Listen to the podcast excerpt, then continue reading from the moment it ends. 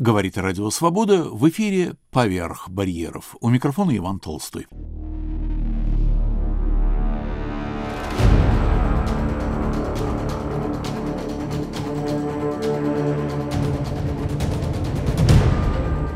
В поисках затерявшихся фигур. Живущий в Мюнхене историк Игорь Петров занят биографическими раскопками прошлого – его конек – годы Второй мировой войны. Сегодня он познакомит нас с практически неизвестным именем – Макс Файнштейн. Микрофон Игорю Петрову. Сегодня будет немного необычный рассказ. В прошлых передачах, если не считать развязки истории с Николаем Сверчковым, я опирался на расследование, которое вел до этого много лет, и поэтому материал, так сказать, устоялся. А вот на тему сегодняшнего рассказа я наткнулся довольно случайно во время рождественских каникул. Поэтому все по свежим следам. Итак, не так давно мне на глаза попался немецкий протокол допроса советского полковника Макса Файнштейна, который был предварен таким комментарием. Показания приземлившегося 19 февраля 1943 года в Краматорске якобы в качестве перебежчика Ф, в скобках предположительно еврей, Хотя Ф говорит, что не работает на советскую разведку, существует сильное подозрение, что он агент. Я заинтересовался этим человеком, стал искать в сети дальнейшую информацию о нем. И наткнулся на книгу Арона Ильича Шнейера из НКВД в СС и обратно, из рассказов штурмбанфюрера. Это запись некого интервью, которое Арон Ильич вел.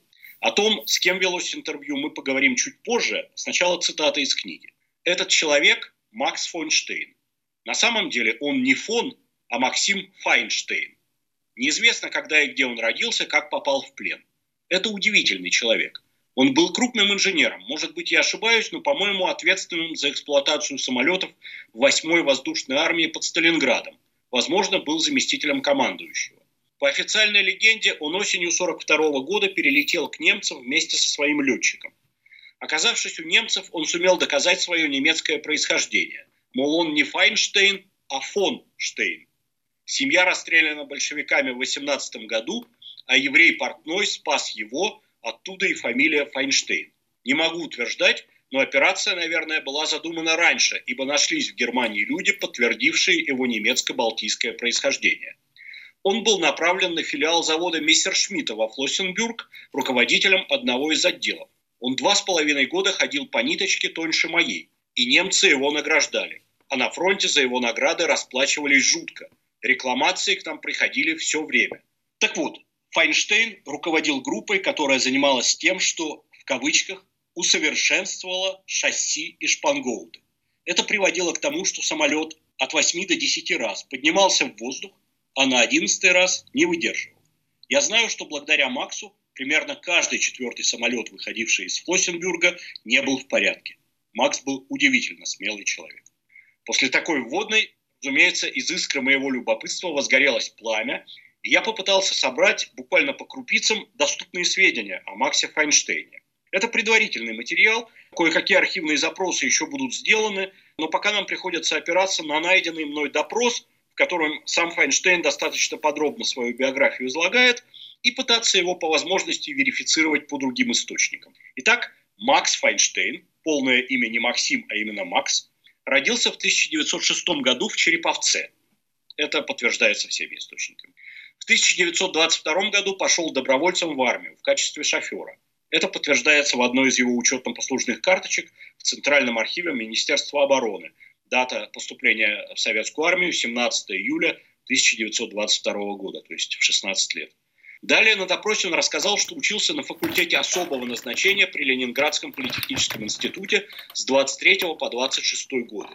Любопытно, что архивный поиск по каталогам в Санкт-Петербургских архивах действительно обнаруживает Макса Григорьевича Файнштейна студентом, но в другое время и в другом месте, а именно в Ленинградском институте киноинженеров, тогда он назывался еще фототехникум, осенью 30 года.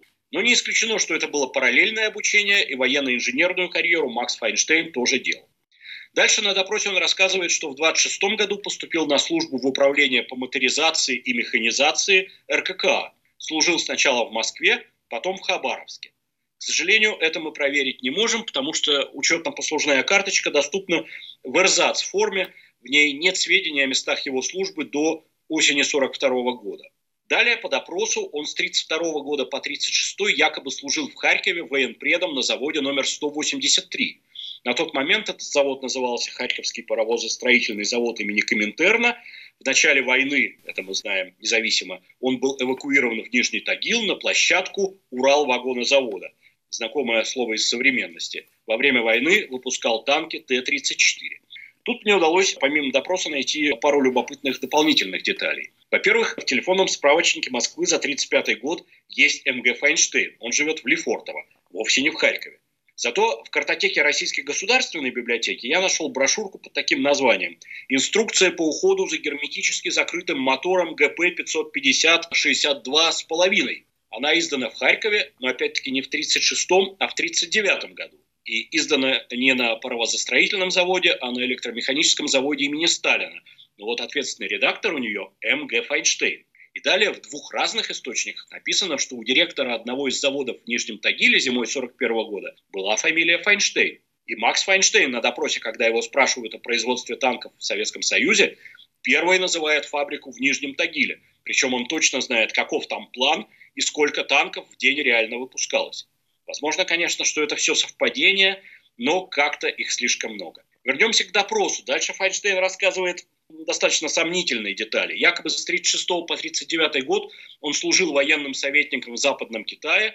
В сентябре 40-го был арестован за связи с заграницей, приговорен к трем годам заключения, который отбывал в Свирилаге. В ноябре 1941 года освобожден, назначен заместителем командира танковой бригады, ранен под Тихвином, после излечения командовал автодорожной бригадой, а в августе 1942 года направлен на Сталинградский фронт. Все эти факты мы пока не можем подтвердить. К примеру, об аресте он мог рассказать попросту, чтобы произвести на немцев впечатление противника советской власти. В одной из его эрзац-карточек в ЦАМО написано, что он служил в Главном управлении автотранспортной и дорожной службы а в другой, что с ноября 1942 года был начальником отдела средств механизации и автотранспорта научно-экспериментальной базы ВВС Советской Армии. Что он делал при этом на передовой в феврале 1943 года, не вполне ясно. В дополнение к допросу мне удалось найти в немецких архивах, уже совсем в другом архиве, материалы о его пленении. Самолет Файнштейна был вынужден совершить посадку, вынужденную посадку в поселке Новый Свет. Это юго-западная окраина города Краматорск. После того, как немецкая пехота открыла по нему огонь. Макс Файнштейн был взят в плен раненым и дал показания о планируемых советским юго-западным фронтом операциях. Оценка немецкого офицера, который его допрашивал, такова. Показания сильно преувеличены, частью ложны. Пленный еврей – и хочет улучшить свою ситуацию, рассказывая, что якобы владеет информацией из источников, близких к командованию фронта. Также он указывает, что перелетел на немецкую сторону сознательно. Это делает понятным, почему к его показаниям немцы отнеслись с подозрением и решили, что он, возможно, разведчик. Тем не менее, отметим, что, например, в допросе он рассказал о том, что в Советском Союзе начинается производство самоходных артиллерийских установок «Артштурм», на базе немецких трофейных самоходок. Это было чистой правдой. Соответствующий приказ был подписан ГКО всего за месяц до этого. То есть Файнштейн, вне всяких сомнений, был человеком осведомленным. Здесь сделаем небольшое отступление. Считалось, что ровно в том же месте, в Краматорске, всего двумя месяцами позже попал в плен другой старший офицер еврейского происхождения Борис Абрамович Пивенштейн. В отличие от Файнштейна, он вовсе не был секретным инженером, он был знаменитостью. Он участвовал в спасении челюскинцев, был автором книг об этих событиях, о полетах в Арктике вообще, был признанным воздушным асом. Во время войны он командовал штурмовым авиаполком, сам совершал боевые вылеты, обучал молодых летчиков. Пока в ноябре 1942 года не произошло несчастье. В начале операции «Уран», то есть в начале советского наступления под Сталинградом, один из летчиков полка Пивенштейна атаковал собственные войска – Командование воздушной армии было недовольно, Пивенштейна сделали крайним, понизили в должности, сделав его командиром эскадрильи. За указание на эту деталь о причинах его понижения я благодарю Ванду Юрьевну Цуркан.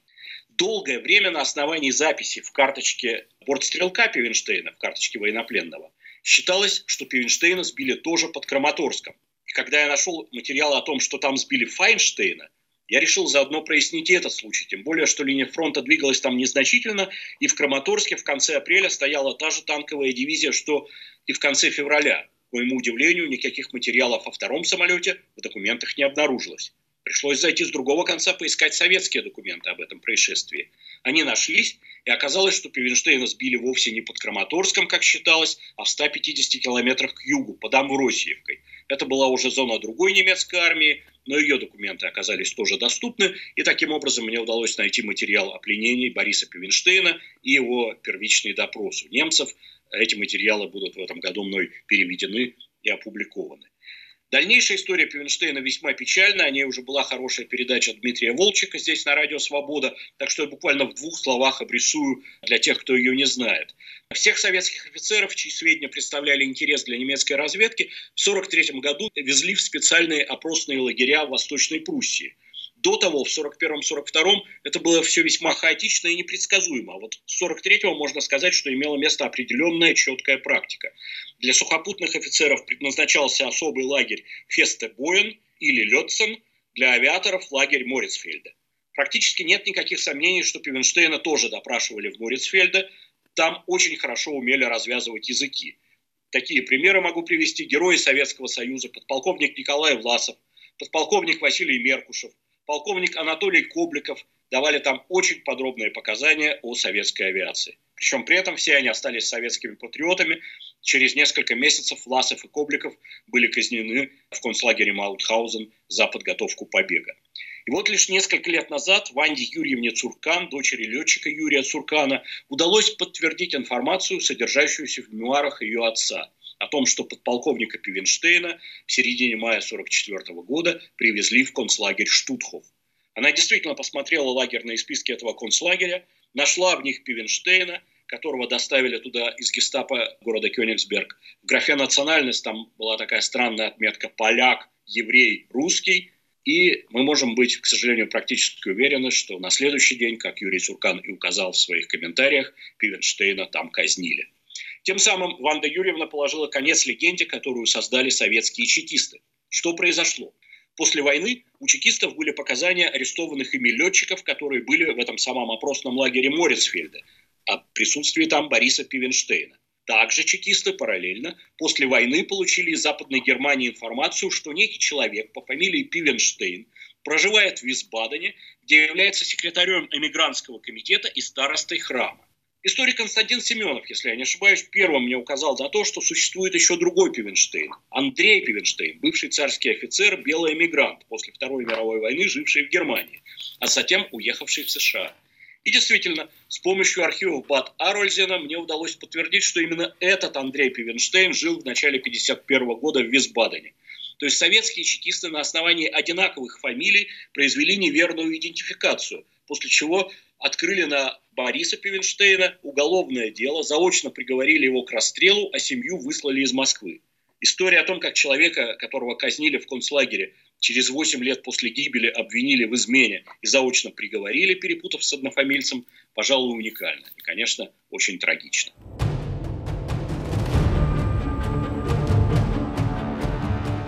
На волнах Радио Свобода в выпуске «Поверх барьеров» рассказ исторического следопыта Игоря Петрова о Максе Файнштейне.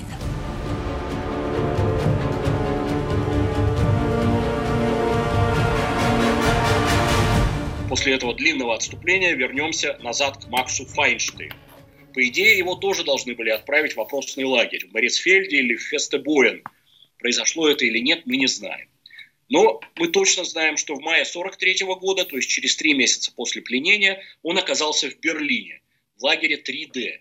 Это было как раз время расцвета пропагандистской акции Власова и школы в Добендорфе, о которых мы подробно говорили в выпуске про Милетия Зыкова. Нельзя исключать, что и с Файнштейном разговаривал сам Зыков или кто-то другой из верхушки РОА, несуществующей РОА, проверял Файнштейна на годность для работы в немецкой пропаганде. Судя по всему, он был сочтен негодным, его отправили в офицерский лагерь Хаммельбург под Нюрнбергом. К этому времени, однако, произошла интереснейшая метаморфоза.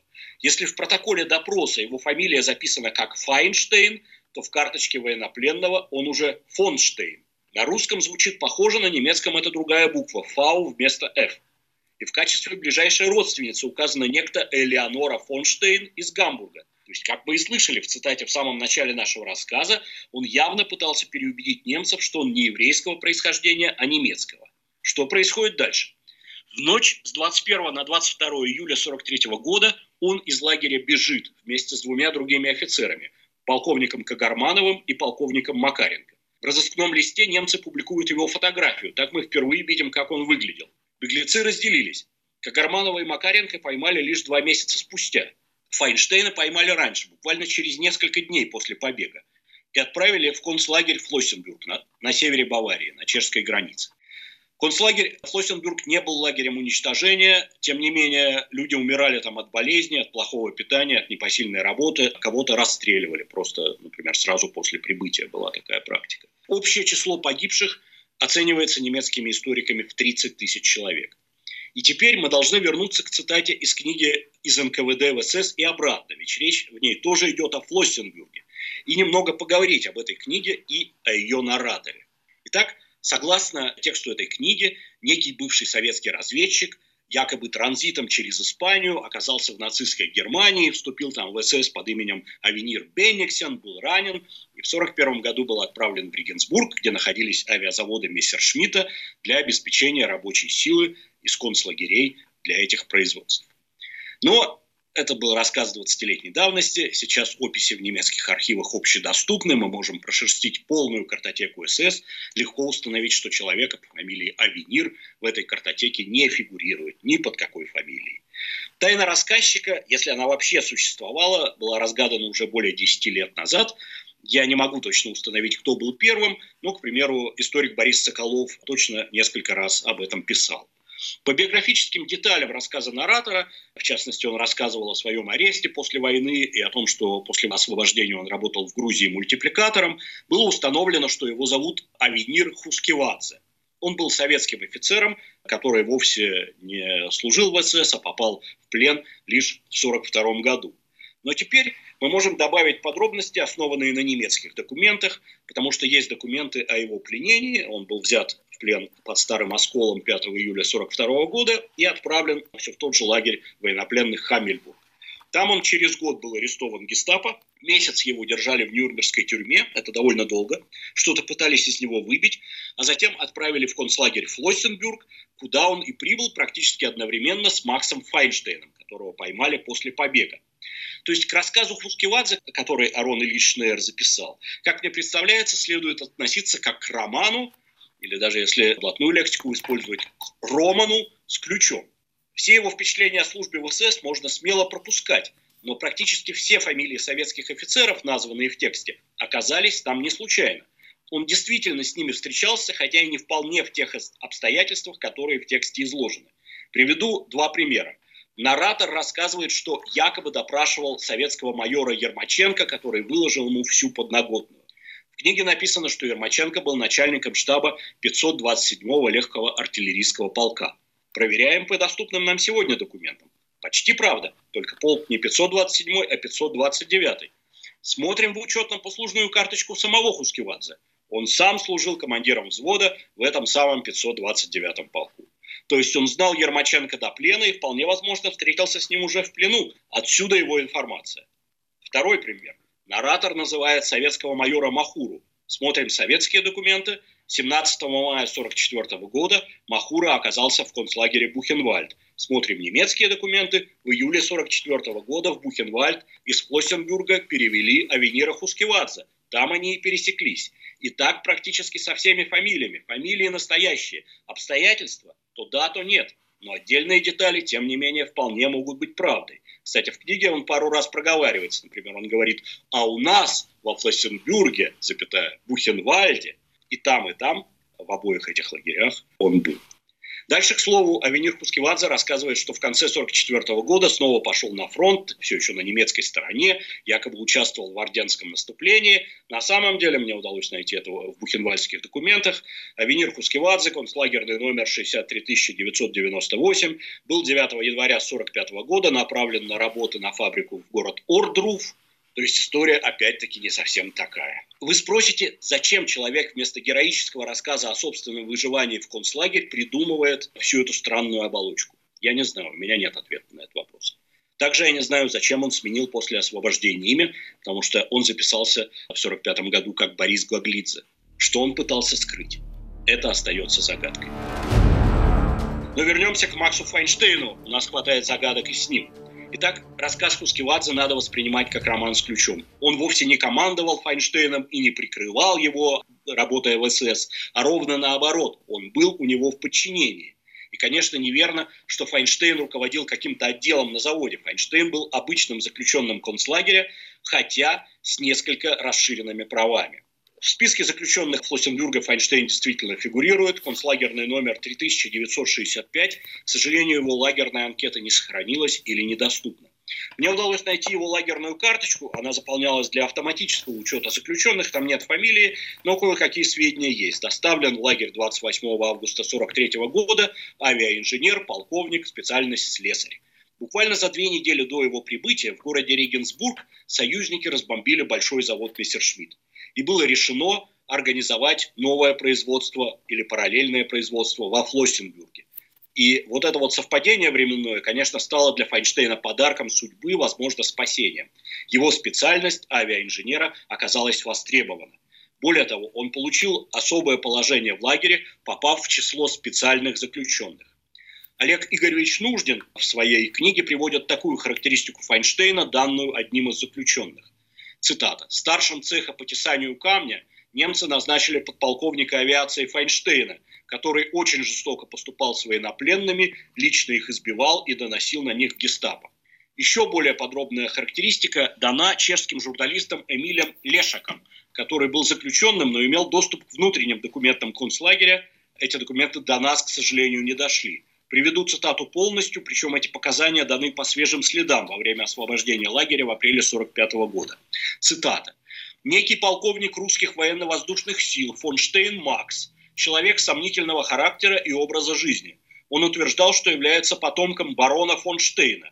Он крайне подозрительным образом был связан и сотрудничал с местным СС по вопросам самолетостроения – но в конце концов у них возникли разногласия, и его из-за подозрения в подготовке побега посадили под арест в карцер. Его освободили вместе с другими находившимися в карцере, когда большая часть эсэсовцев уже разбежалась. Однажды я сам видел его рапорт в канцелярии лагеря. Он называл в нем гражданских лиц, участвовавших в монтировании самолетов, саботажниками. Он был по профессии авиаинженером. Также в этом рапорте он писал, что так называемый цех «Дельта» цех авиасборки, неверно покрашены маскировочные цвета, и это саботаж. Возможно, у него были причины так себя вести, но у меня зародилось к нему недоверие, когда я заметил, что он доносит на того или иного заключенного, обвиняя в саботаже при изготовлении самолетов. Кстати, он был единственным русским, которому было разрешено отращивать волосы, за исключением полковника Новодарова, который присматривал в концлагере за эсэсовскими лошадьми. Конец цитаты. Действительно, в других источниках тоже указываются ровно три советских военнопленных, занимавших особое положение в лагере Флоссенбург. Генерал-майор танковых войск Петр Павлов, герой Сталинградской битвы, который после нее попал в плен, подполковник Николай Новодаров, который был капо и работал при эсэсовской конюшне, и полковник Макс Фонштейн, так пишут во всех источниках. Вернемся к рассказу Хускевадзе. Он рассказывал – во Флоссенбюрге было две рабочих команды. Штайнбрух, то есть каменоломня, и самая большая команда 2004. Она работала на заводе, на заводе Мессершмитт имеется в виду. И действительно, концлагерная карточка Хускевадзе, к счастью, сохранилась, и из нее мы видим, что он действительно работал в этой самой команде 2004, то есть на сборке самолетов. И тогда мне пришла в голову одна идея. Я задал себе вопрос, а почему Хускевадзе в июле 1944 года отправили в Бухенвальд? Не всегда перемещения с концлагеря в концлагерь подаются логическому пояснению, но я решил его поискать. И я обнаружил, что Хускевадзе был отправлен в Бухенвальд не один, а в составе целой группы из 50 советских военнопленных. Там, кстати, несколько известных фамилий в этом списке. Подполковник Каланчук, подполковник Харин, который потом стал активным участником подполья именно в Бухенвальде – к счастью для нас, архив Бухенвальда сохранился существенно лучше архива Флоссенбюрга. И там сохранились флоссенбюргские карточки с указанием рабочей команды всех этих 50 военнопленных. Практически у всех, буквально пара исключений есть. В этих карточках указана команда 2004. То есть они работали с Файнштейном на сборке самолетов. Их специальности слесарь, электрик и так далее. И теперь, если снова воспринимать нарратив Хускивадзе как роман с ключом, резонно поставить вопрос, может быть, саботаж, о котором он писал, действительно был? Технические подробности вполне могут отличаться от его изложения, но, с другой стороны, начальству концлагеря Флоссенбюрг постоянно ставили задачу увеличения продуктивности, увеличения количества выпущенных самолетов. А тут вдруг целых 50 человек, которые уже минимум полгода на этом производстве работают, то есть они уже опытные рабочие по тем меркам, и вдруг их выгоняют, на их место придется брать новичков, которым придется учиться всему с нуля. Подозрения в саботаже были бы, конечно, вполне вероятным объяснением такой акции. Был ли как-то наказан сам Файнштейн, мы не знаем. Документы не сохранились. Мне лишь удалось найти в одном из лагерных журналов пометку, что он 20 июля, то есть уже после этой истории, покидал лагерь в ночную смену в сопровождении переводчика. Как мы знаем из рассказа Лешика, в итоге Файнштейн был арестован, но это случилось уже в конце войны. Что дальше? В основном туман. Из рассказа Лешика неясно, эвакуировали Файнштейна из лагеря вместе с другими особыми заключенными или нет. Кстати, есть мемуар участника этой эвакуации Николая Рудченко, впоследствии известного историка, члена НТС, который в апреле 45-го был привезен во Флоссенбюрг из Заксенхаузена, а потом направлен дальше в Дахау. Но Рудченко ничего не пишет ни про Файнштейна, ни про другого советского спецзаключенного генерала Павлова. В статьях о самом Павлове написано, что он сбежал из-под охраны как раз по пути в Дахау, потом добрался аж до Парижа. И последнее можно подтвердить, потому что он фигурирует в списке советских генералов, которых после войны самолетом из Парижа в Москву перевезли. А вот версия в книге Арона Ильича Шнера, которую рассказывает Хускевадзе. Цитата. «Он, то есть Файнштейн, дожил до победы. В июне-июле 45 года он с группой бывших пленных, среди которых был генерал-майор танковых войск Павлов, прибыл в Бауцен, где был лагерь офицеров-репатриантов. Он, в отличие от них, не считался бывшим пленным. Это говорит о том, что он, будучи у немцев, выполнял задания. Весть о его появлении разнеслась по лагерю. Это было в месте расположения второго батальона офицеров-репатриантов. Толпа на него набросилась и забила до смерти. Сопровождавшие офицеры ничего не смогли сделать. Арон Шнер задает вопрос. За что на него забросились? За что убили? Ответ. Пленные в лагере его ненавидели. Он был чрезвычайно строг. За малейшую провинность, в лагере имеется в виду в Флоссенбурге, в концлагере, за малейшую провинность, по его представлению, людей наказывали. Ведь он не мог афишировать, что проводит диверсионную работу. Об этом знало только несколько человек. А его жестокость по отношению к пленным обеспечивала ему безопасность и своеобразное алиби. Вообще, Хускивадзе достаточно много рассказывает про лагерь репатриантов Баутсен. Это, вероятно, не случайно, как не случайное упоминание Флоссенбюрга и Бухенвальда. Вполне возможно, именно там он сам проходил фильтрацию. Но вот генерала Павлова в Бауцене в июне 45 года не было, он был в Париже. Случаи, когда людей, бывших или сочтенных предателями, казнила толпа прямо в лагере вскоре после освобождения, действительно нередки. Я совсем немного работал с фильтрационными делами, но даже в них я видел минимум два упоминания о подобных случаях самосудов. По крайней мере, дальнейших следов Файнштейна не обнаруживается. Пропавшим без вести его признали лишь в июне 1946 года, то есть задним числом. Файнштейном был сын Владимир Максович, 1927 года рождения. Он пошел на фронт в мае 1942 года, ему было тогда 14,5 лет. Его наследники, которые сейчас живут в США, связались с Геннадием Кушелевым, исследователем, который занимается историями побегов советских офицеров из немецких лагерей, и рассказали, что сын служил вместе с отцом, понятно, до февраля 43 года. Но о дальнейшей судьбе Файнштейна-старшего, то есть Макса Файнштейна, потомки тоже ничего не знают. Кроме того, в сети нашелся мемуар Владимира Самарянова, который в начале 50-х учился Владимиром Файнштейном, то есть сыном Макса в МВТУ. Впоследствии, кстати, Владимир Максович стал инженером, как и отец. По картотеке РГБ можно проследить у него более 20 публикаций по теме листа проката. И вот в этих мемуарах автор вспоминает, как посещал квартиру Файнштейнов в Лефортово. Цитата. «Я узнал, что отец Владимира был видным военачальником. Глядя на его фотографию, которая в рамке висела на стене, я увидел несколько ромбов, которые были закреплены в петлицах на воротнике его форменной одежды. Как большой знаток еще с детских лет знаков отличия военных Красной Армии, я предположил, что отец Володи был комдивом или комбригом.